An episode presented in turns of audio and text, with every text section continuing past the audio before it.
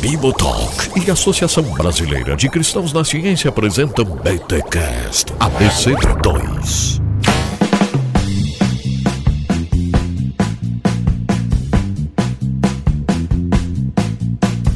Muito bem, muito bem, muito bem. Começa mais um BTcast ABC2 de número 58.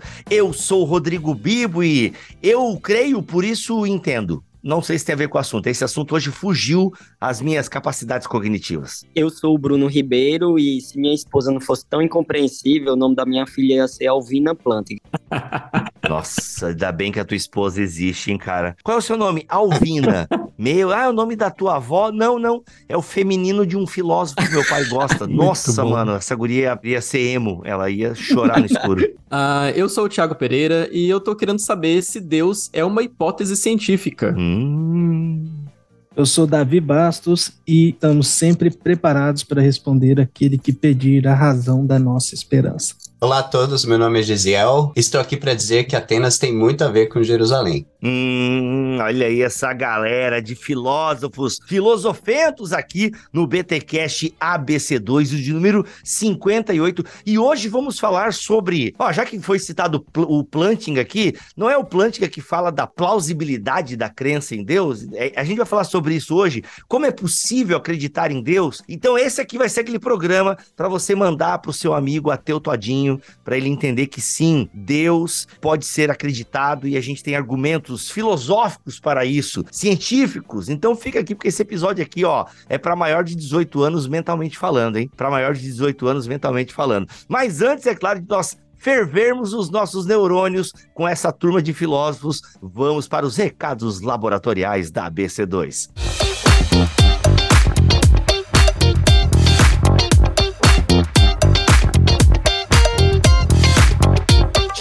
Tiagão, o que, que a BC2 tem para nós agora neste mês de novembro que está se iniciando? O mês está acabando e o que, que a BC2 ainda tem para nós no final, na reta final de 2023? Maravilha, Bibo. Tem muita coisa rolando ainda, o ano ainda falta muito para acabar, então a gente tem muita coisa acontecendo que você pode participar das, do que tá rolando na BC2, né? A gente tem o Radar ABC2, você já conhece o Radar ABC2. Quem não conhece, vale a pena conhecer. Nós temos prêmios para quem quiser concorrer aí com seus textos, com seus ensaios, inclusive com seus manuscritos. Não, peraí, peraí, peraí, isso é importante. Tá valendo ainda? Eu achei que já tinha passado. Sim, o Radar continua. Quer dizer que a galera, ainda em 2023, galera inteligente, pode ganhar uma grana fazendo os lances aí da BC2, é isso? Com certeza. A gente tem editais abertos, a gente tem Olha dois aí. editais abertos. Nós temos um edital de ensaios que vai até o dia 12 de novembro, então ainda dá tempo de você mandar o seu ensaio. O tema é tecnologia, cultura e fé. Então corre atrás, vai lá, confere o edital, confere as- todos os itens daquele edital, vê se você consegue mandar esse ensaio até o dia 12 de novembro. E a gente tem um estudo de livro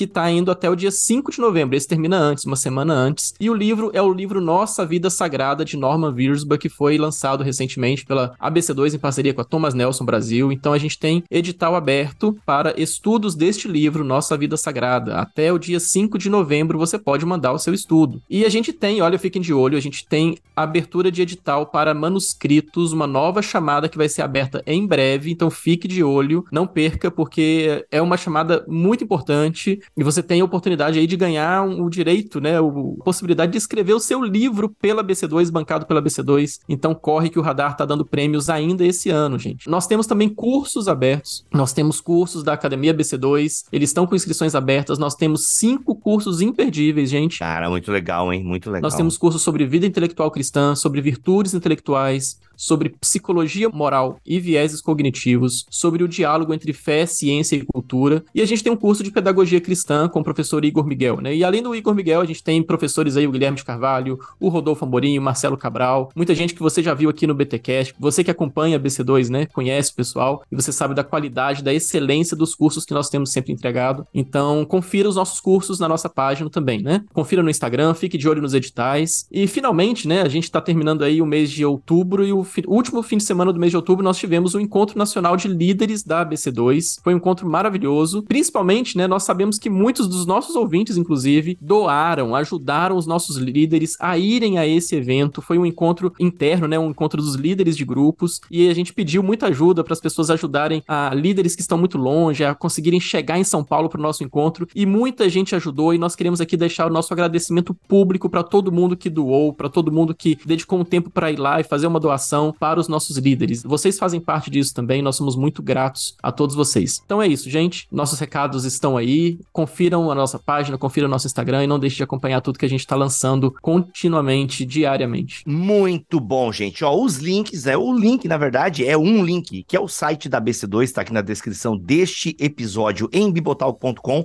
bem como também no nosso YouTube, beleza? E tem também os arrobas da ABC2 para você seguir nas redes sociais, lá também tem os links nas redes sociais. Galera, aproveita, olha só a perspectiva, né? Eu falando que o ano já tá acabando, o Thiago não, ainda tem muita coisa nesse ano. Então vai na vibe do Thiago, que esse ano ainda você pode ganhar uma grana, né, fazendo resenhas. Você pode ter um livro seu publicado. Olha só que oportunidade, galera. Oi, aqui deixa eu fazer um parênteses legal. Porque, gente, publicar um livro no Brasil hoje não é tão fácil. Aliás, ou é muito fácil, você pode fazer sozinho, crowdfunding, enfim, você pode tentar alguma coisa sozinho e tal. Você pode lançar sozinho na Amazon. Você pode fazer, mas o alcance vai ser mínimo. Uma editora lançar o seu livro pode rolar também. Mas, cara, a editora ela tem que pensar muito quando vai lançar alguém e tal. E às vezes você não tem nenhum público para poder vender esse livro. Mas olha só, a ABC2 não está preocupado se você tem um público para vender esse livro. Ela está preocupado com o seu conteúdo. Então, se você tem um conteúdo, cara, você pode ter o seu livro lançado com o selo da ABC2. Velho, isso aí é uma arrancada bem legal, bem importante, tá bom? Os links estão aqui na descrição deste BTcast. Simbora agora pensar a existência de Deus, que tá, ó, tô curioso aqui.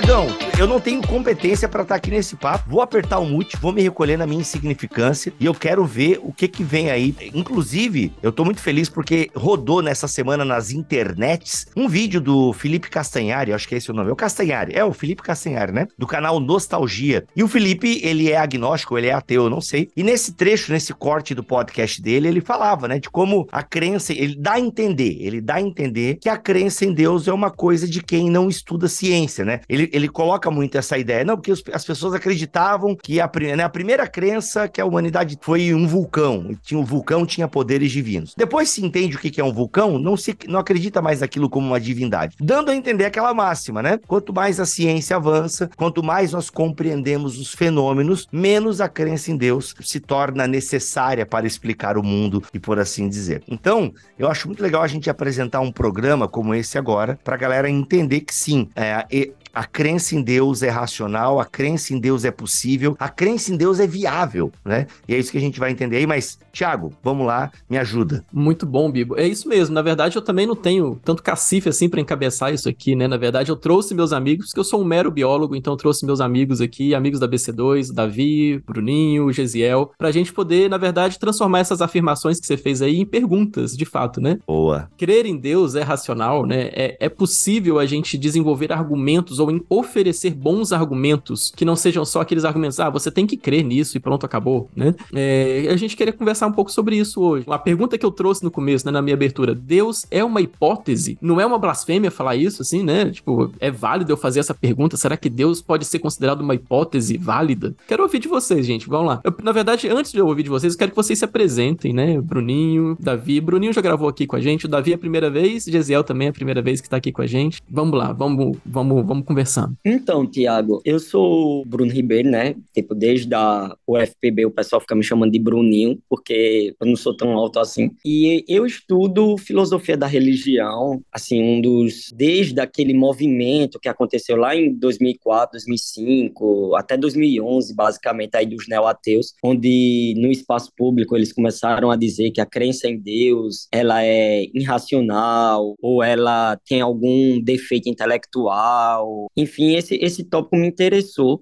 a ponto de eu dedicar a minha tese de doutorado a investigar essa questão, se a crença em Deus é racional E aí eu comparei dois filósofos, o Alvin Plantinga e o Richard Swinburne, dois filósofos cristãos que vão dar duas respostas diferentes para essa questão. Eu acho que eu vou deixar um pouco para depois, mas eu, eu queria logo oferecer um desafio para uma coisa que o Bíblia levantou, é que talvez a melhor forma de saber se a crença em Deus é racional ou não, talvez não seja por meio de um argumento, tá? Mas eu vou deixar isso solto no ar. Legal, Bruno. Boa pontuação. Meu nome é Davi, eu sou bacharel e mestre em filosofia aqui pela Universidade Estadual de Campinas, Unicamp. Faço doutorado agora, no momento. Tenho também trabalhado com a BC2 na série de livros Filosofia e Fé Cristã, que é um projeto da, financiado pela Fundação John Templeton, aí, um projeto da BC2 com a Ultimato. E a minha área de pesquisa, ela não é a filosofia da religião primordialmente. Eu trabalhei com filosofia antiga, tanto na graduação, no mestrado e tenho trabalhado no doutorado. Mas tenho também me embrenhado pela filosofia da religião, pela teologia filosófica, que são áreas que eu gosto muito, e é uma alegria bater esse papo aqui com vocês e para mim, claramente racional poder acreditar em Deus. Não vejo nenhum conflito entre acreditar em Deus e ser um sujeito racional. Bom, gente, meu nome é Gesiel, eu faço doutorado em filosofia também. Originalmente eu tenho graduação em física, né? Essas questões que a gente vai discutir hoje são questões que, se, que eu sempre pensei, né? Desde não somente da época que eu é, era um graduando em física, mas posteriormente também. E antes também, né? São coisas que a gente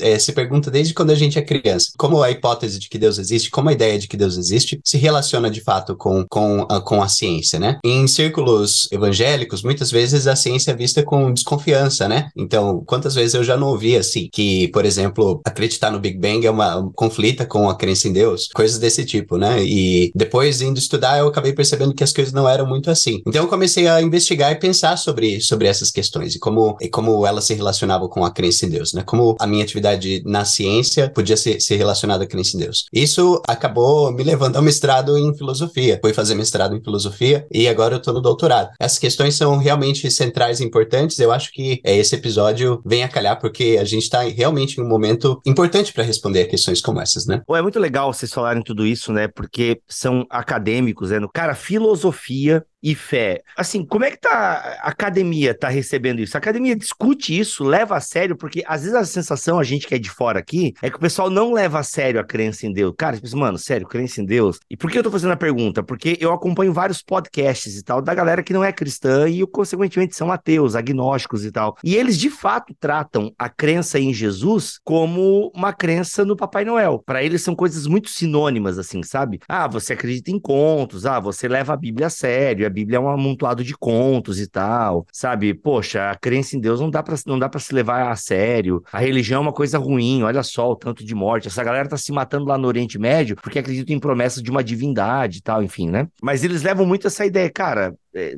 tipo, é, conto de fadas. Isso na academia é um pouco diferente ou no fundo esses podcasters e influencers estão reverberando alguma coisa da academia? Ô, Bibo, tem um ponto muito interessante aí, que é o seguinte: a gente pode dizer que existe um certo imaginário social, um conjunto de imagens, lendas, mitos, narrativas que está presente na sociedade e que todos essas, esses pontos que você trouxe, Bibo, eles são muito explorados, tanto dentro quanto fora da academia. Contudo, Bibo, quando você desce terra a terra, vou chamar assim, por exemplo, nos departamentos de filosofia, principalmente numa área da filosofia, filosofia chamada filosofia analítica, ou quando você desce nos departamentos de sociologia da religião, você vê que a coisa não é bem assim. Por exemplo, dentro da filosofia analítica, as pessoas levam muito a sério não somente a crença em Deus, quanto a possibilidade de oferecer razões para a gente pensar que Deus existe. Talvez em nenhum outro momento da história da filosofia a gente teve tantos argumentos de tanta qualidade produzidos dentro de, dos departamentos de filosofia sobre uma série de coisas e que envolve a tentativa de mostrar que a crença em Deus ele tem algum tipo de embasamento racional, algum tipo de justificativa intelectual, etc. Então, assim, às vezes, Bibo, tem uma coisa, né? Às vezes, numa área da academia, aquele tipo de pesquisa demora a chegar na sociedade e demora a permear o imaginário social. Eu diria que na filosofia analítica também é assim, sabe? Os debates que acontecem dentro da filosofia analítica Infelizmente, uma vez eu vi o Nicholas Woltestall falando isso. Eles ficam dentro da filosofia analítica. Eles parecem que não ultrapassam as portas do departamento de filosofia para as pessoas verem que, por exemplo, dentro da filosofia da religião, as pessoas levam a crença em Deus com muita seriedade. Eu concordo com, totalmente com o Bruninho. Só, eu tenho só a adicionar que, de fato, é, o que acontece muitas vezes é que não é como se na história da filosofia sempre a hipótese, a ideia de que Deus existe ou a discussão a respeito da racionalidade da crença em Deus, sempre não é como se ela tivesse sido sempre abordada. Tem momentos, tem épocas em que os departamentos de filosofia, e falando especificamente dos departamentos de filosofia de língua inglesa, no começo do século XX, por exemplo, a gente tem um movimento que é o positivismo lógico, né? Bem resumidamente, é, são um grupo de filósofos que propõem uma um certo tipo de abordagem metodológica, de acordo com a qual as únicas questões importantes são aquelas que podem ser verificadas, né? São aquelas que cuja resposta pode ser verificada. Eles propõem um certo princípio de verificação, a partir do qual, basicamente, a crença em Deus passa a ser colocada de escanteio. O que acontece, no entanto, é que, com o passar da, do tempo, o pessoal foi percebendo percebendo a incoerência desse tipo de afirmação, desse tipo de alegação. De modo que na segunda metade do século XX, a partir dos anos 50, principalmente dos anos 60 e 70, muitas das questões sobre religião, e não somente sobre isso, mas sobre metafísica, sobre outros temas que, enfim, que não importavam tanto a esses filósofos, é, aparecendo de volta. Nos anos 60, a gente tem uma capa icônica né, da, da revista Time, que diz algo como Deus está morto, né? Alguma coisa desse tipo. Que era meio que o espírito da época. O que as pessoas estavam conversando na época era como se Deus tivesse morrido para os acadêmicos e tudo mais. Já nos anos 80, a gente vê o contrário. A gente vê, no começo dos anos 80, uma outra capa da revista Time dizendo assim: Deus está de volta na academia, e começando a partir dos departamentos de filosofia. Essa revolução silenciosa, né, como a própria revista disse, aconteceu em grande parte por conta de filósofos que voltaram a trabalhar e perceberam a incoerência de deixar é, Deus de fora da, da, das questões filosóficas, né? Gente, é muito legal vocês falarem isso, e eu lamento que boa parte dessa discussão, né, pô, tu vê a revista Time, Jesus, né, Deus está de volta na academia. Parece que isso não chega mesmo no povo, né? O que chega no povo é uma péssima, assim, meu, no meu ponto de vista, né? Uma relação entre fé e ciência muito truncada, eu diria até desatualizada, uma relação entre fé e ciência que, no fundo, tenta impor a fé sobre a ciência, ainda que a gente saiba também que tem muita gente que quer impor a ciência sobre a fé, tem essa relação meio truncada, mas é o tipo de coisa que não se propaga, né? Não se propaga. A gente tá fazendo um podcast aqui, vai ser ouvida por quê? 10, 15 mil pessoas, talvez, que já é um número muito grande de gente, né? Mas assim, os grandes podcasts aí do Brasil, né? Que geralmente quando fala do tema fé e ciência, é complicado, é o tipo de relação assim muito unilateral que eu não acho boa, né? Que eu não acho boa. A ABC2 não tem nenhum programa que ela segue, ela fala de todas as relações entre fé e ciência e tal. E o pessoal que vai nesses podcasts não tem essa abertura, eles só propagam um tipo de fé e ciência. Ou seja, você é um herege se é. Cara, por exemplo, né? É, se você acredita em Terra Velha, você já é herege né? na, na compreensão desses irmãos. E, cara, olha onde a gente tá. A gente tá discutindo Terra Nova, Terra Velha. Coisa que né, a ciência, enfim, nem discute mais isso. E a questão de Deus Deus, entendeu? Pô, olha só o quanto tem para a gente avançar nisso, quanta discussão está sendo feita e a gente ainda preso sempre nos mesmos pontos e tal, e de uma forma, pelo menos os grandes podcasts, de uma forma equivocada. Pelo menos esse é o meu ponto de vista, não da ABC2, quero deixar bem claro. Ô, Bibo, e tem uma coisa muito curiosa aí, sabe? Eu costumo acompanhar divulgação científica, divulgações também, por exemplo, obras sobre o Jesus histórico, acompanhei de forma significativa obras sobre o neoateísmo, foi uma coisa que me levou, inclusive, para a foi uma, no final das contas, tipo, a males que vem para o bem, né? Mas assim, Bibo, esse ponto que você tocou, assim, do que chega no grande público é algo ou já ultrapassado, ou uma discussão de baixa qualidade, ou comprometedora. E isso é algo que eu observo claramente, por exemplo, nesse tópico que a gente está tocando, sabe? De filosofia da religião. Então, quando você faz uma pergunta, por exemplo, a crença em Deus é racional. E por que, é que ela seria racional? O modo como as pessoas respondem é essa pergunta parece muito simplista, muito a largo do que é discutido hoje dentro da filosofia da religião. Deixa eu dar um exemplo bem claro, né? Eu vejo também muito desses podcasts, Bíblia, e vejo, por exemplo, que o pessoal descarta a crença em Deus com uma facilidade significativa. De tal forma que quando eu vejo um grande, tipo, talvez para mim aquele que é o, o, maior estudioso do ateísmo, assim, o maior filósofo ateu vivo, o nome do cara é Graham Hope, não sei se, Jesus, tu corrige aí minha pronúncia. Esse cara, quando ele tá nas obras obras dele, ele diz claramente: não, é possível você ser um teísta e sua crença em Deus ser racional. Tipo, o cara é um, um monstro do ateísmo. Essa atitude do Ope é bem diferente de atitudes que eu vejo, por exemplo, nessas obras de divulgação, nesse imaginário midiático da internet, etc. Então parece que aí tem uma coisa, sabe? Quanto mais você conhece daquele assunto, tem um, um nome de um efeito disso, né? Quanto mais você conhece de filosofia da religião, mais você tende a ser mais cauteloso nas suas afirmações. Quanto menos você conhece de filosofia da religião, mais você tende a descartar com maior facilidade do mundo a crença em Deus, a crença no cristianismo, etc.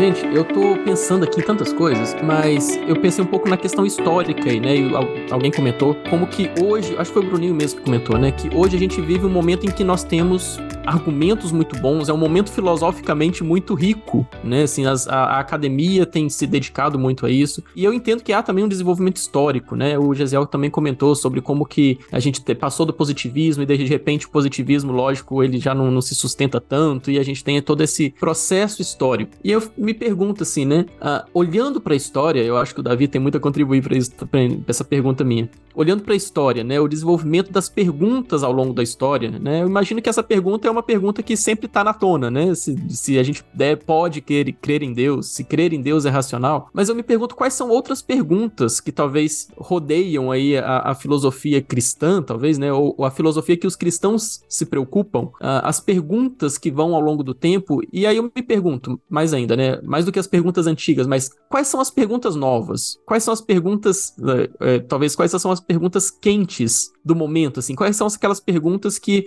não se faziam tanto no século XV, no século XVII, mas de repente no século XX ou no século XXI se tornou uma pergunta que tem movido os filósofos aos departamentos de filosofia e tem gerado grandes teses ou grandes discussões, né, que não se faziam no passado. Bom, vamos tentar sintetizar aqui 2.500 anos de história da filosofia. é.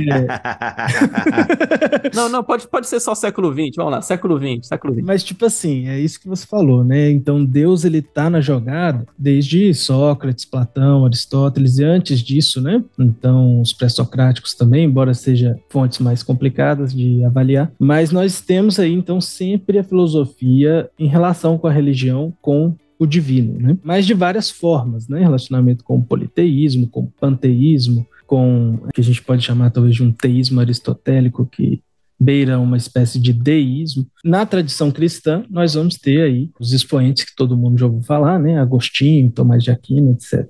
Bom, as, as perguntas, né, elas vão variar muito, né? O problema do mal está aí há, milha há milhares de anos, né? Milhares de anos. O problema do mal é uma questão até bíblica, né? Nós podemos ver no livro de Jó, etc. Como nós entendemos a existência de Deus, que é um Deus bom, e a existência do mal ao mesmo tempo. E essa aí é uma das principais áreas da filosofia da religião hoje.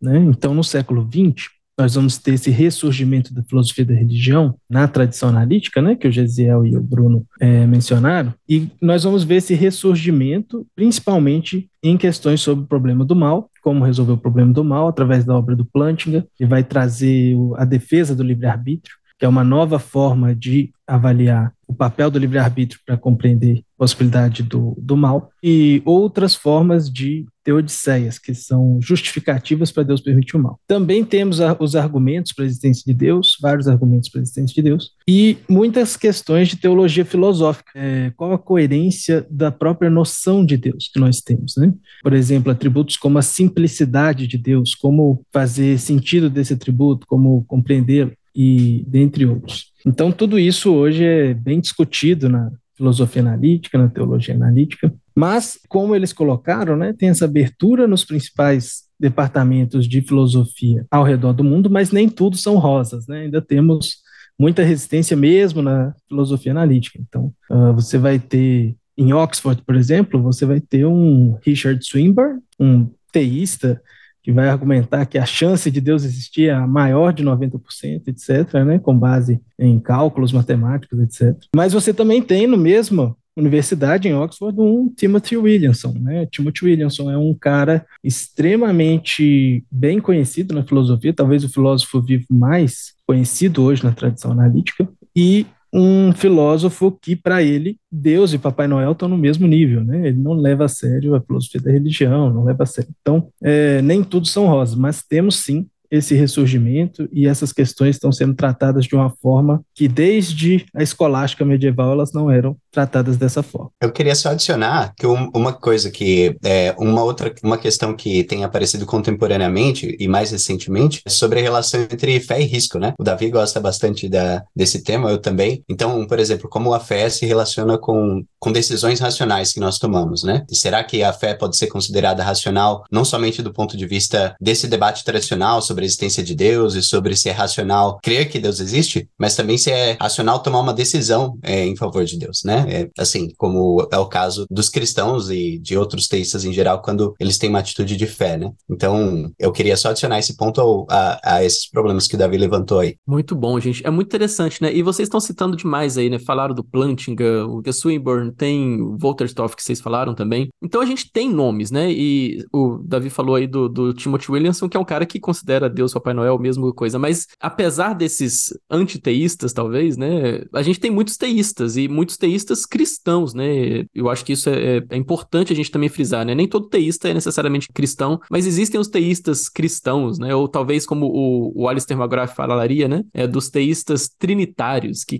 creem na trindade propriamente dita. Mas nós temos esses caras, né? Eles estão na academia e vocês falaram alguns nomes. Eu queria que vocês apresentassem um pouco esses caras, assim, pra gente. É, que que, por exemplo, né? Eles estão na mesma área, todos eles são da filosofia analítica, por exemplo. O Plantinga, o Swiborn, eles trabalham em áreas muito diferentes, muito divergentes e eles chegam às mesmas respostas. Eu não sei, eu não entendo muito bem como que esses caras se relacionam. Ou se é que eles se relacionam, né? Ou se cada um tá preocupado com, em responder uma pergunta diferente. E as contribuições instituições, né? Assim, se, talvez a minha pergunta possa ser assim: se você for recomendar três filósofos cristãos para um estudante que está querendo entrar na faculdade de filosofia e não sabe muito bem por onde começar, né? Quem que seriam esses caras falando? Você não pode deixar de ler esse cara porque esse problema aqui ele resolveu ou ele tentou resolver de uma forma que ninguém tinha tentado ainda. Mas eu diria que dentre os filósofos que a gente tem disponíveis em português, o os dois principais que a gente, que o pessoal pode ler e ter acesso são o, o Richard Swinburne, né, e o Alvin Plantinga. O interessante, Tiago, é que você levantou essa questão, né, e, e, a gente normalmente discute a crença em Deus, em ambientes cristãos a gente tende a relacionar a discussão sobre a natureza da fé cristã e sobre a relação dela com a filosofia,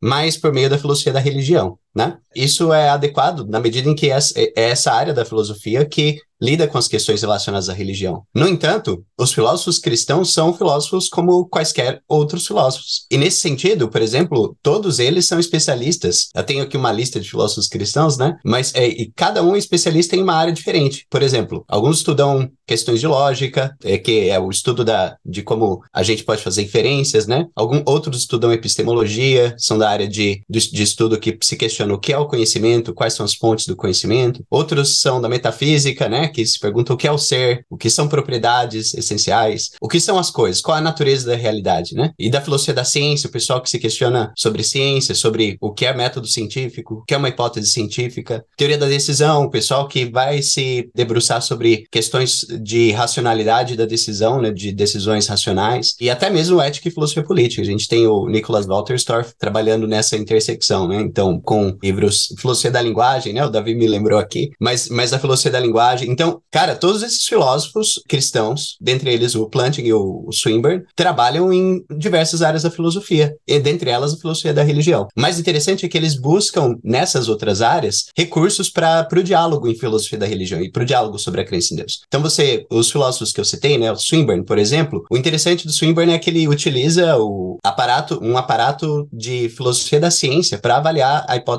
sobre a racionalidade da crença em Deus, né? Então, se ele não tivesse, por exemplo, feito essa pesquisa não fosse também um pesquisador da área de filosofia da, da ciência, da área de Bayesianismo, né, de teoria da decisão, ele não seria capaz, provavelmente, de desenvolver o, o argumento que é considerado por muitos um argumento poderoso para mostrar que é, a crença em Deus é racional. E a mesma coisa com o Plantinga, né? Então, o Davi mencionou anteriormente a defesa do livre-arbítrio, é uma resposta, talvez a melhor resposta disponível ao problema lógico do mal. Isso tem um certo consenso, assim, na comunidade filosófica, o que é muito difícil de acontecer. Filósofos discordam o tempo todo, né? Mas é, te, existe um certo consenso de que o problema do, lógico do mal foi resolvido pela defesa do livre-arbítrio. Porém, o Plantinga, para desenvolver a defesa do livre-arbítrio, ele precisou é, estudar bastante metafísica, né? Bastante lógica, como relacionar esses campos à questão central que ele estava se dedicando, né? Ô, Gesiel, mas isso daí até por conta da própria natureza da filosofia da religião, que é o quê? Que é o uso das ferramentas da filosofia para estudar a religião. E as ferramentas da filosofia vêm desses campos, né? Metafísica, lógica, epistemologia, filosofia da linguagem. São as grandes questões da filosofia são de metafísica, epistemologia e ética, né? Então a gente vai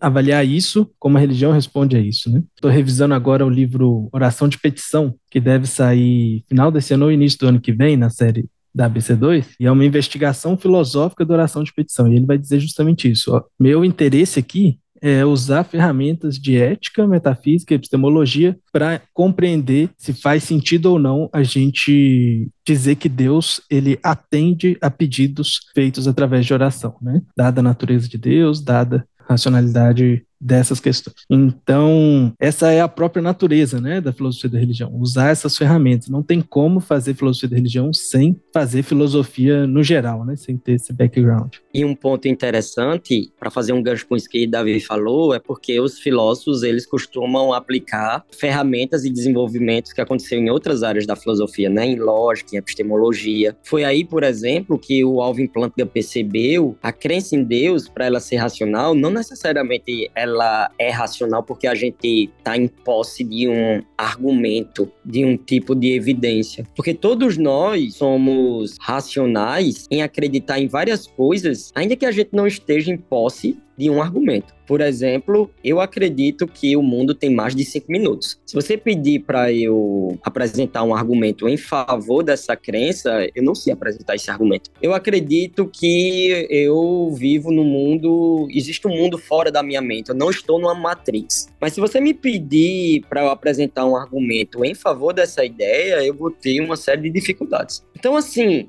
o Plantinga faz uma pergunta significativa, né? Peraí, se várias das nossas crenças que são tão comuns para a gente, que são tão naturais, elas podem ser racionais, mesmo na ausência de argumentos e evidências, por que o mesmo não pode ser verdade para a crença em Deus? Porque para crença em Deus ser racional, necessariamente preciso ter um argumento, uma evidência, etc. Agora perceba que esse esse tipo de desenvolvimento do Plantinga só acontece por causa de debates que acontece no seio do campo da epistemologia, teoria do conhecimento, né?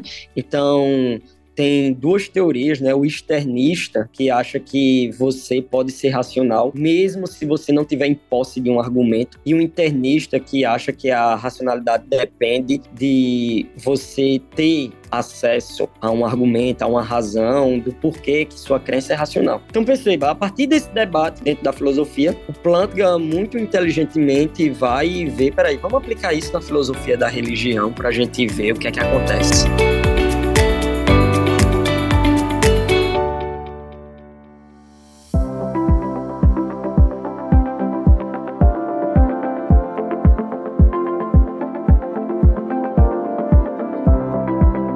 Vamos lá. Eu quero agora dar um pouquinho de munição para quem está ouvindo o nosso papo sobre essa questão da crença em Deus ser racional. Quais são os argumentos que a galera está usando para falar dessa plausibilidade da crença, como a crença em Deus é algo possível, ao ponto até né, do super ateu lá admitir isso. Tá, mas o que, isso significa na prática de uma forma que eu, leigo, consiga entender? Vamos lá. Ô, Bibo, essa questão é, é milenar, né? O Davi já abordou um pouco disso aí, o, o Bruno também, né? Como isso se desdobra no debate contemporâneo e como isso é muito, essa questão é muito antiga. Normalmente, quando a gente tá se questiona se uma crença é racional, a gente tá pensando sobre uma forma específica de racionalidade, que é aquela que nos leva ao conhecimento, certo? Associado mais ao conhecimento. Por exemplo, quando eu digo que eu creio que nós estamos conversando agora, eu posso dizer que eu creio que nós estamos conversando agora e que essa crença é racional, porque eu sei disso. Então, de, de alguma forma, ela está associada ao tipo de crença que a gente tem, ou o tipo de convicção que a gente tem quando a gente conhece ou tem algum tipo de certeza das coisas, tá certo? Tem um outro tipo de racionalidade que eu acho que não é tanto foco nosso hoje aqui, que é mais associada às decisões que a gente toma. Por exemplo, se você estiver doente, ir ao hospital é, é racional, é uma, é uma decisão racional a você tomar, certo? Porque, de fato, se você estiver doente,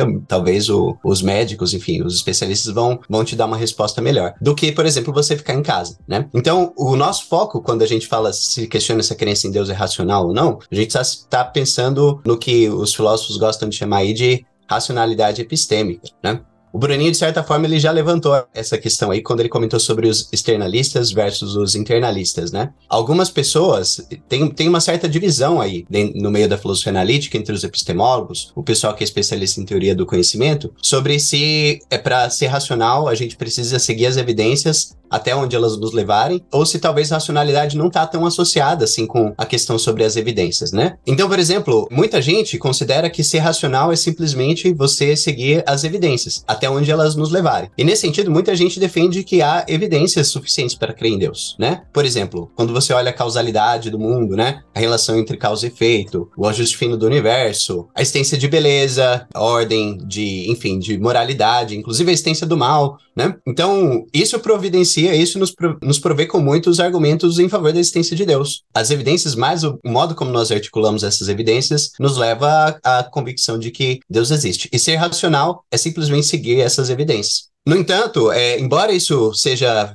em parte verdadeiro, né, que é racional de fato seguir as evidências, muitas das crenças que nós formamos de fato são racionais sem apelo a, a essas evidências, né, ou sem apelo a esses argumentos. Por exemplo, essa a crença de que nós estamos tendo uma conversa agora e de que é, cada um de nós, né, o Bibo, o Davi, o Tiago e o Bruno, cada um tem uma mente independente da minha própria mente. Essa crença é uma crença racional. Eu não preciso de argumentos ou de evidências para aceitar que essa crença é racional. Eu não, eu não faço um processo, por assim dizer, de sentar na cadeira e pensar assim: será que essa crença é racional? Para então começar a crer que existem outras mentes. E assim com várias das outras crenças que nós possuímos, que a gente aceita de modo espontâneo e que elas podem ser consideradas racionais, a menos que a gente tenha razões para rejeitá-las, né? Isso é uma frase que o Walter Storff, um dos principais filósofos cristãos do século XX, ele, ele enunciou, ele disse mais ou menos assim: nossas crenças elas não são irracionais a menos que tenhamos, tenhamos razões para suspendê-las. Elas são inocentes até que se mostrem culpadas, não culpadas até que se provem inocentes, né? Mais ou menos por aí. Dentro desse panorama, eu acho que a gente tem ambas, em ambos os lados, né? Tanto do pessoal que sustenta que racionalidade é algo associado às evidências, quanto do pessoal que acredita que ser racional tem a ver com a formação espontânea de crenças, né? E que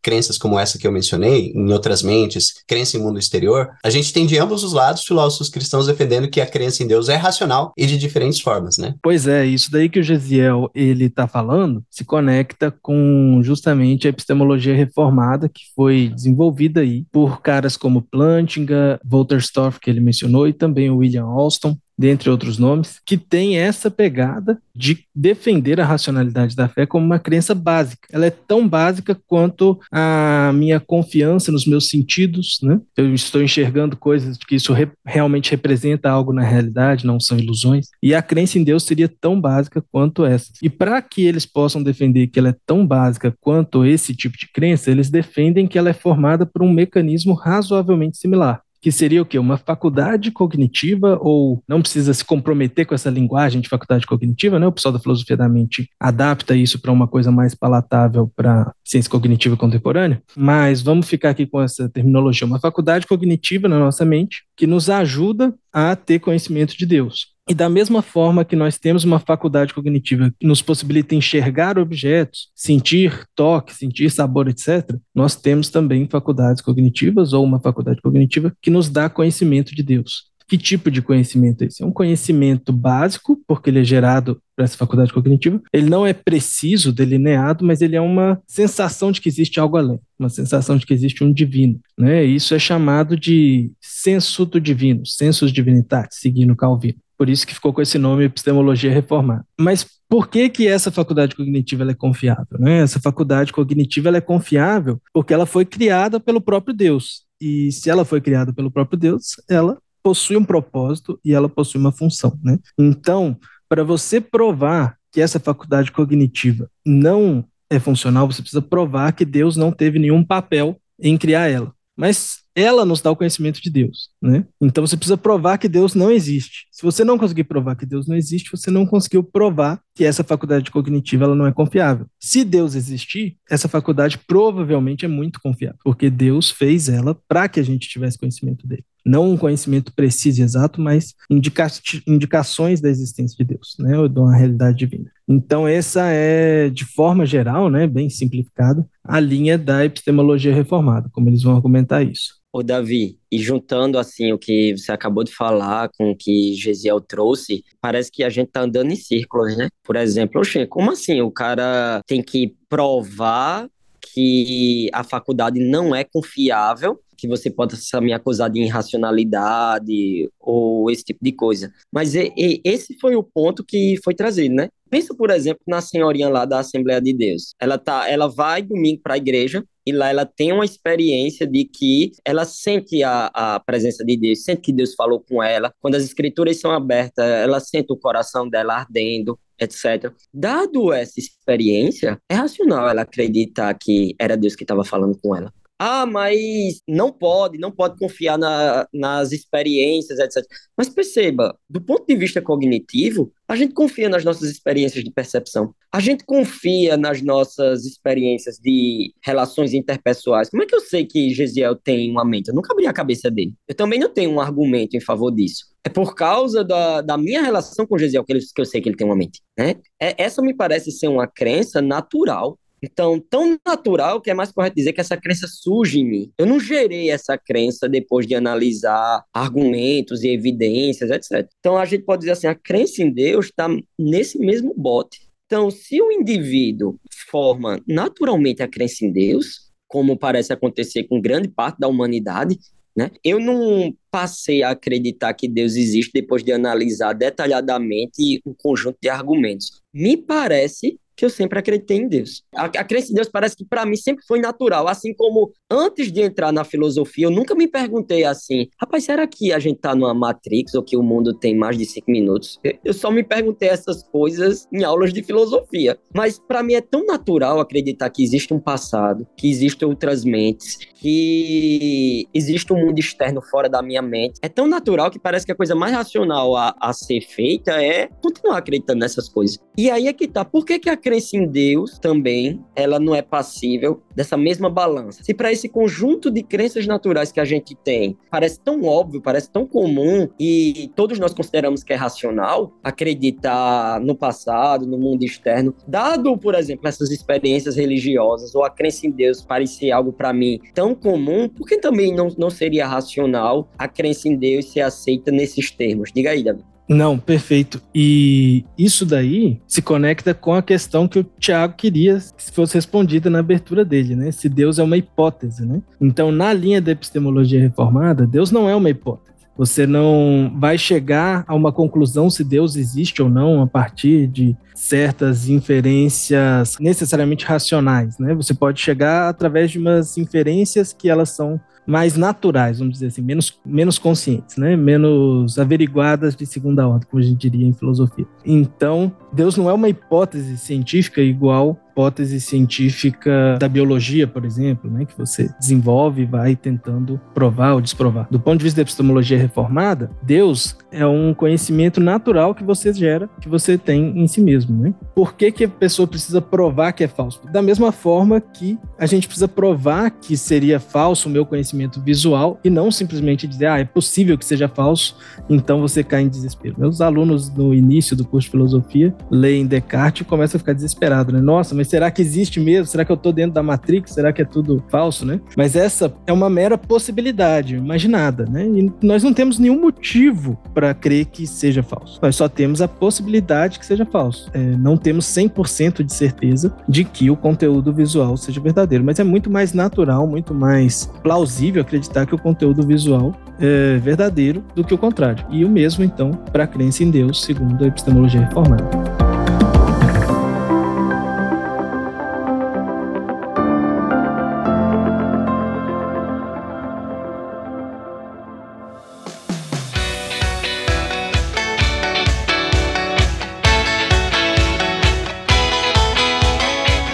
Gente, muito interessante, muito legal ver isso, porque tem uns encadeamentos lógicos, assim, né, que parece que, que nem todo mundo tá acostumado, né? Quem não é da área realmente fica, opa, pera lá, mas isso não é óbvio? Ou será que isso não é óbvio o suficiente? Mas quando você vai ver, realmente não é tão óbvio. E é muito interessante entender, o, eu gostei do que o Davi falou da epistemologia reformada, inclusive o porquê que ela se chama reformada, né? Mas eu imagino que também não seja só a única a, a única resposta ou o único caminho para se chegar a essa resposta, né? Eu acho que alguém comentou, a gente comentou no em off aqui, né, sobre o Swinburne. Ele vai para uma outra linha, não é isso? O Swinburne, ele pensa o seguinte: a crença em Deus, ela pode ser aceita sem argumentos, sem evidências e ainda assim ser racional, por causa do que ele chama de princípio da credulidade que é que significa isso? Se me parece, Tiago, que eu vejo um celular aqui na minha frente, então é racional eu acreditar que tem um celular na minha frente, até que eu tenha razões para pensar o contrário. Se me parece que eu vejo um computador na minha frente, então é racional dar o meu assentimento que tem um computador na minha frente, até eu ter razões para acreditar o contrário. Ou seja, não, Bruno, é um holograma.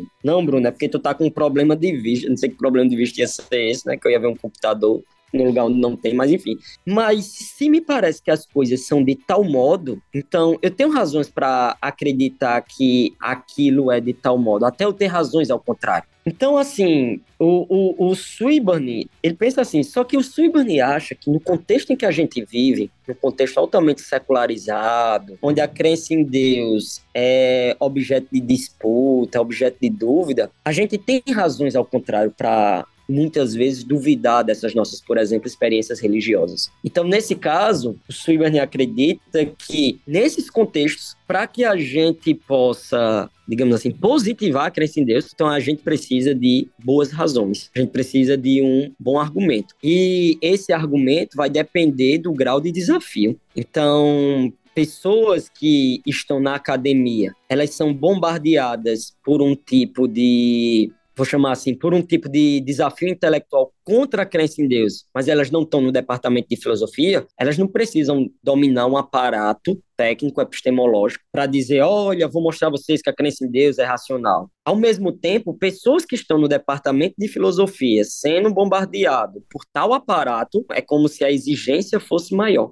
Mas perceba aí que, Tiago, que nesse caso, para a gente, no caso de Swinburne, a gente saber se a crença em Deus é, é racional ou não, para a gente positivar elas, a gente vai, vai depender da situação que está o sujeito. E aí, o nível de evidência que eu preciso, o grau de evidência, a quantidade de razões que eu preciso, vai depender do lugar que eu ocupo. E o Swinburne pensa que hoje em dia as pessoas que estão na academia, elas, elas precisam dessas, dessas razões. E aí ele desenvolve aquilo que, nas palavras do Alvin Plantinga, é a teologia natural mais sofisticada que alguém já desenvolveu ele pega o teorema de Bayes que faz cálculos de probabilidade, e aí ele pega esse aparato, probabilidade, matemático, etc., e ele pensa a questão da crença em Deus e até outras questões, como a da ressurreição de Jesus, utilizando uma formalização bem sofisticada. Por que, que é importante dizer isso? Para você ver como as pessoas, por exemplo, o Swinburne, na Universidade de Oxford, como ele leva a sério a questão da crença em Deus, da ressurreição de Jesus, etc. Muito legal isso que o Bruno falou, porque é o seguinte, eu, é isso, de certa forma, forma, tem a ver com a questão que o Bibo levantou lá no começo, né? Sobre a crença em Deus ser uma hipótese científica e em que medida, por exemplo, o avanço da ciência, né? Como foi levantado aí por algum podcast recentemente, algum autor, eu não. Mas é, foi levantada essa questão sobre se a crença em Deus ela pode ser descartada diante do avanço da ciência. Pro Swinburne, pelo que o próprio Bruno disse, né? Deus é uma hipótese, tá certo? Ela é uma hipótese a ser testada. E como ela é testada? Ela é testada usando argumentos e você usando o, aparato de probabilidade bayesiana, né? E, enfim, considerando diversas formas de argumento para a existência de Deus, ele chega à conclusão de que é mais provável Deus existir do que improvável. Porém, o que é interessante nisso tudo é que, mesmo considerando que Deus é uma hipótese a ser testada, Swinburne nunca, em momento algum, considera que Deus é uma hipótese científica a ser testada, porque ele quer testar essa hipótese filosoficamente. Então, de modo a argumentar em favor da existência de Deus, ele desenvolve esse argumento cumulativo em favor da existência de Deus, né? Que é, é explicado com detalhes no, no, no, seu livro A Existência de Deus, também foi traduzido para o português. Mas o importante aqui é pensar, é refletir sobre a natureza da hipótese da existência de Deus. Tem muita gente que considera que se Deus é uma hipótese, ele precisa ser uma hipótese científica, tá certo? Eu penso que isso é um, é um equívoco muito grande, já que, assim, quando nós levantamos as é, hipóteses, nós estamos levantando possíveis explicações. Quando a gente levanta a hipótese de que Deus existe, a gente está querendo explicar alguma coisa da realidade, algum item da realidade. Agora, a questão é a seguinte, gente: hipóteses científicas, elas são pertinentes às questões levantadas por uma determinada área científica. Quando a gente levanta, por exemplo, se a gente é, na área da saúde, se pergunta por que as pessoas têm um ataque cardíaco. Uma resposta não pode ser a de que, por exemplo, o coração dela é feita por átomos. Essa não pode ser uma resposta tá certo? Essa não pode ser uma, uma resposta de por que a pessoa tem um ataque cardíaco. Então, quando a gente compara hipóteses de diferentes, quando a gente olha para a realidade complexa como ela é, com diversos níveis, com diferentes aspectos, a gente não pode colapsar tudo como se eh, todas as hipóteses fossem comparáveis umas com as outras. Cada hipótese explica um campo de ação, uma esfera de ação, e no caso, por exemplo, a hipótese eh, que o Swinburne está testando é uma hipótese filosófica. Ele está considerando evidência filosófica para isso, portanto. Por exemplo, a existência de moralidade de ordem no mundo, de causa, né, de causa e efeito, de, enfim, do ajuste fino do universo. Nisso ele pode até buscar evidência científica para mostrar que existe ajuste fino, mas não de modo a, digamos assim, explicar detalhes dessa, dessa evidência científica, porque esses detalhes já foram dados pelas próprias ciências, tá certo? Elas já foram, eles, eles já foram explicados pelas próprias ciências. Agora a gente está considerando uma hipótese filosófica de um diferente nível. Eu acho que é um equívoco, portanto, né, para responder aquela questão colocada inicialmente para o Bibo, pensar que, por exemplo, o avanço da ciência ciências vai simplesmente eliminar a crença em Deus da jogada. É, isso simplesmente não pode ser o caso, porque a hipótese da existência de Deus, ela, ela é colocada em um nível diferente para responder questões últimas, né, como a gente pode colocar, questões de alta, de maior importância ou de uma importância distinta daquelas que são levantadas pela ciência. É como simplesmente, como eu disse, né, tentar responder é, por que uma pessoa tem ataque cardíaco dizendo que porque, porque que é porque é o coração dela tem átomos. Isso não, não pode ser uma explicação. Muito bom, gente, muito bom. Eu eu, tô satisfeito. Eu acho que eu tô satisfeito um pouco com as, com as respostas aqui para essa pergunta inicial, né? De se Deus é uma hipótese. Gostei muito, Gisele. Muito interessante pensar nisso, né? Porque eu acho que isso tem a ver com essa, esse problema que nós temos aí, principalmente na sociedade, de, de tratar esses assuntos de forma muito rasa ou de forma muito enviesada ou muito preconceituosa, né? Até contra argumentos cristãos simplesmente porque são cristãos, né? Ou argumentos de crença simplesmente porque são argumentos de crença. Gente, muito legal. Teremos mais BTcasts ABC2 sobre esse esse tema, porque ele parece ser realmente grande, complexo. Por isso, quero considerações finais e indicação de literatura para a galera poder acessar um pouco mais esse assunto. Davizão, vamos lá. Uma consideração final e a indicação de literatura. A sua a gente já sabe, né? Mas enfim, vamos lá. Legal. Cara, bom, uma breve consideração final é, o nosso público aqui do BTcast provavelmente já ouviu falar de pressuposicionalismo, apologética pressuposicionalista. Né? Uma, nessa literatura tem muita uma oposição entre pressuposicionalismo e evidencialismo, e a defesa do pressuposicionalismo e a crítica do evidencialismo como sendo até idólatra. Né? É importante a gente ressaltar que o que está em jogo aqui com Plantinga e o Swinburne não é a mesma coisa, não é exatamente a mesma coisa. O Swinburne, o evidencialismo dele como o Bruno colocou, ele não acredita que as evidências sejam necessárias para uma crença racional em Deus. Né? Ele nem acredita que elas são necessariamente a melhor forma de nós virmos acreditar em Deus. O que ele está dizendo é que elas é, um, é uma forma adicional que nós temos evidências também para a crença em Deus. E o que o Plantinga está dizendo também não é de que nós não podemos fazer essas inferências evidenciais, né? de que isso seria idólatra, de que isso seria ilegítimo de alguma forma. O que o Plantinga está dizendo é que nós não precisamos delas para a nossa crença ser racional. Então é um debate diferente, é importante isso destacado. E agora, para a indicação de literatura, como o Bibo falou, né? No meu caso, são os livros da série Filosofia e Fé Cristã aqui da editora Ultimato. Gente, essa série eu preparei com muito carinho aqui. Foram dois anos mandando o projeto, o projeto voltando, sete vezes o projeto foi e voltou para o financiador lá nos Estados Unidos. E nós conseguimos essa bolsa para traduzir e publicar esses livros. Então nós já temos aí um livro Ciência e Religião são compatíveis, do Plantinga e do Dennett, ah, um ateu e um cristão, um debate. Teologia Analítica, que é uma introdução à teologia filosófica da perspectiva da filosofia analítica, um livro muito legal, muito fácil de ler. Temos também Filosofia da Religião, uma introdução do William Rowe, introdução base de filosofia da religião no mundo todo. É um livro muito simples de ler, muito acessível, muito legal também. E já saiu também Discurso Divino do Nicholas Wolterstorff, que esse livro eu acho que eu diria que todo mundo devia ler, na minha opinião. O Discurso Divino é um livro grande, mas não é tão difícil quanto eu imaginava que seria, e ele vai defender a Bíblia como palavra de Deus do ponto de vista filosófico. Ele vai dar uma teoria filosófica de como a Bíblia pode ser palavra de Deus. Muito bom. E vamos sair agora, Natureza Sanguinária, Deus e o Problema do Sofrimento Animal. Esse livro vai sair agora. Quem tiver interesse também nesse assunto, é um livro excelente, aborda o problema do mal e ele vai tentar suprir lacunas que a defesa do livre-arbítrio deixa, que a defesa do livre-arbítrio serve para seres com livre-arbítrio e seres que não têm livre-arbítrio, né, os animais não humanos. E aí ele vai tentar ver como lidar com essa questão do mal, sofrimento dos animais. Então, excelentes livros aí, deixa essa indicação para os nossos ouvintes. Então, Bibo, eu queria, queria fazer uma autoindicação, né? Na Unos Mundos, na revista Unos Mundos, tem lá um artigo meu que foi premiado na segunda chamada, né? Chamado Deus é uma hipótese científica. E lá eu vou discutir se a crença em Deus, primeiro com que tipo de crença a crença em Deus se parece. Será que ela é mais parecida com as nossas crenças comuns? Como, por exemplo, a crença de que eu vejo uma árvore, ou a crença de que o mundo existe há mais de cinco minutos, ou ela é mais parecida parecida com crenças como a crença no Big Bang, na teoria da evolução, ou seja, com crenças científicas, né?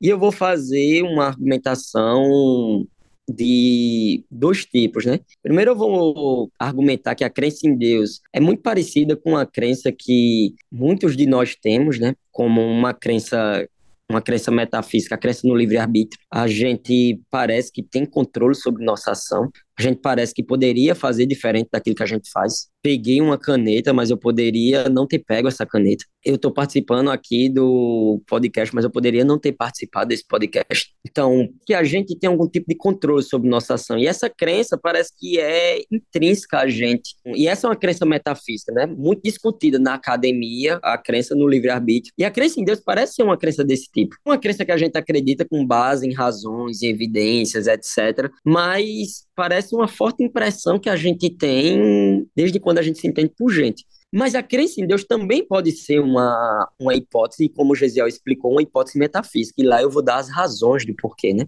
Então, assim, esse, esse artigo, Deus é uma hipótese científica, lá na nos Mundos, ele discute e debate muitas das coisas que a gente falou aqui, debateu aqui, etc. E eu queria também fazer uma indicação futura, Bíblia. No futuro, é, eu penso em. Isso que é um podcast apocalíptico. É.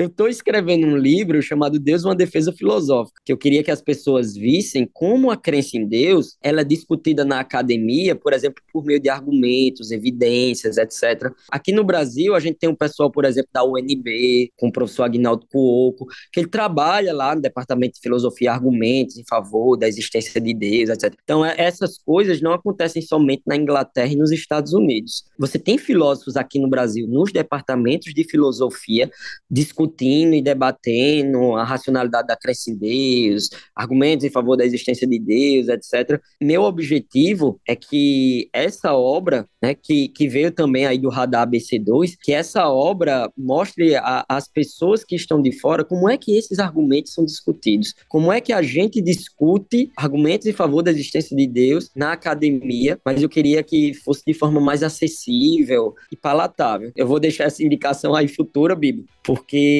eu, eu acho interessante que as pessoas saibam que esse assunto é levado muito a sério na academia. Aqui no Brasil, nos departamentos de filosofia a gente discute coisas desse tipo. Muito bom. Foi um prazer participar do papo. Eu acho que tem bastante coisa como o próprio Bibo, né, levantou para a gente continuar conversando. Muita gente se questiona, né, como conciliar a filosofia, né, com a com a própria fé cristã. Eu acho que tem muitas formas de, de fazer isso, né? Eu espero que o nossa conversa hoje pelo menos sirva para aqueles que nunca refletiram sobre isso, né? Para pelo menos incentivar a pensar sobre esse diálogo. E novamente, eu acho que a gente precisa se manter aberto, né, às questões honestas que a nossa fé, que sejam, que são levantadas a nossa fé, né? E saber que tem muitas pessoas, muitos filósofos profissionais que são é, também cristãos, que estão refletindo sobre essas questões. Uma frase que sintetiza muito bem, né, o que eu entendo sobre, sobre, essa, sobre essa busca é aquela do Santo Anselmo, né? Sobre a, a gente crer para buscar compreensão, né? A gente começa a partir da fé, mantendo as nossas convicções, mas aberto a essas questões que são tão importantes para a gente, para o diálogo contemporâneo, né? Muito bom. É isso então, gente. Ó, link para Unos Mundos, os livros que o Davi citou aqui, deve ter um link já direto para a coleção lá no site da Ultimato. Muito legal. Gente, obrigado por esse papo. Vamos retomar ele, porque tem muita coisa que ficou assim, tipo, gente, eu preciso saber mais sobre isso. Calma, o Bruninho vai lançar o livro dele ano que vem. A gente volta para falar desse livro que vai ser tão necessário. E tem os que o Davi já indicou também. Enfim, tem muita muita coisa boa. Tiagão, tamo junto, até a próxima. Maravilha, gente. Obrigado demais. Foi um papo bom demais. Valeu. É isso. Obrigado, Davi. Obrigado, Bruno. Obrigado, Gesiel. Obrigado a todos vocês que ouvem o BTcast ABC2. Voltamos a semana que vem com BTcast, BT Papo e uma vez por mês tem o BTcast ABC2 discutindo fé e ciência. É isso, gente. Fiquem todos na paz do Senhor Jesus.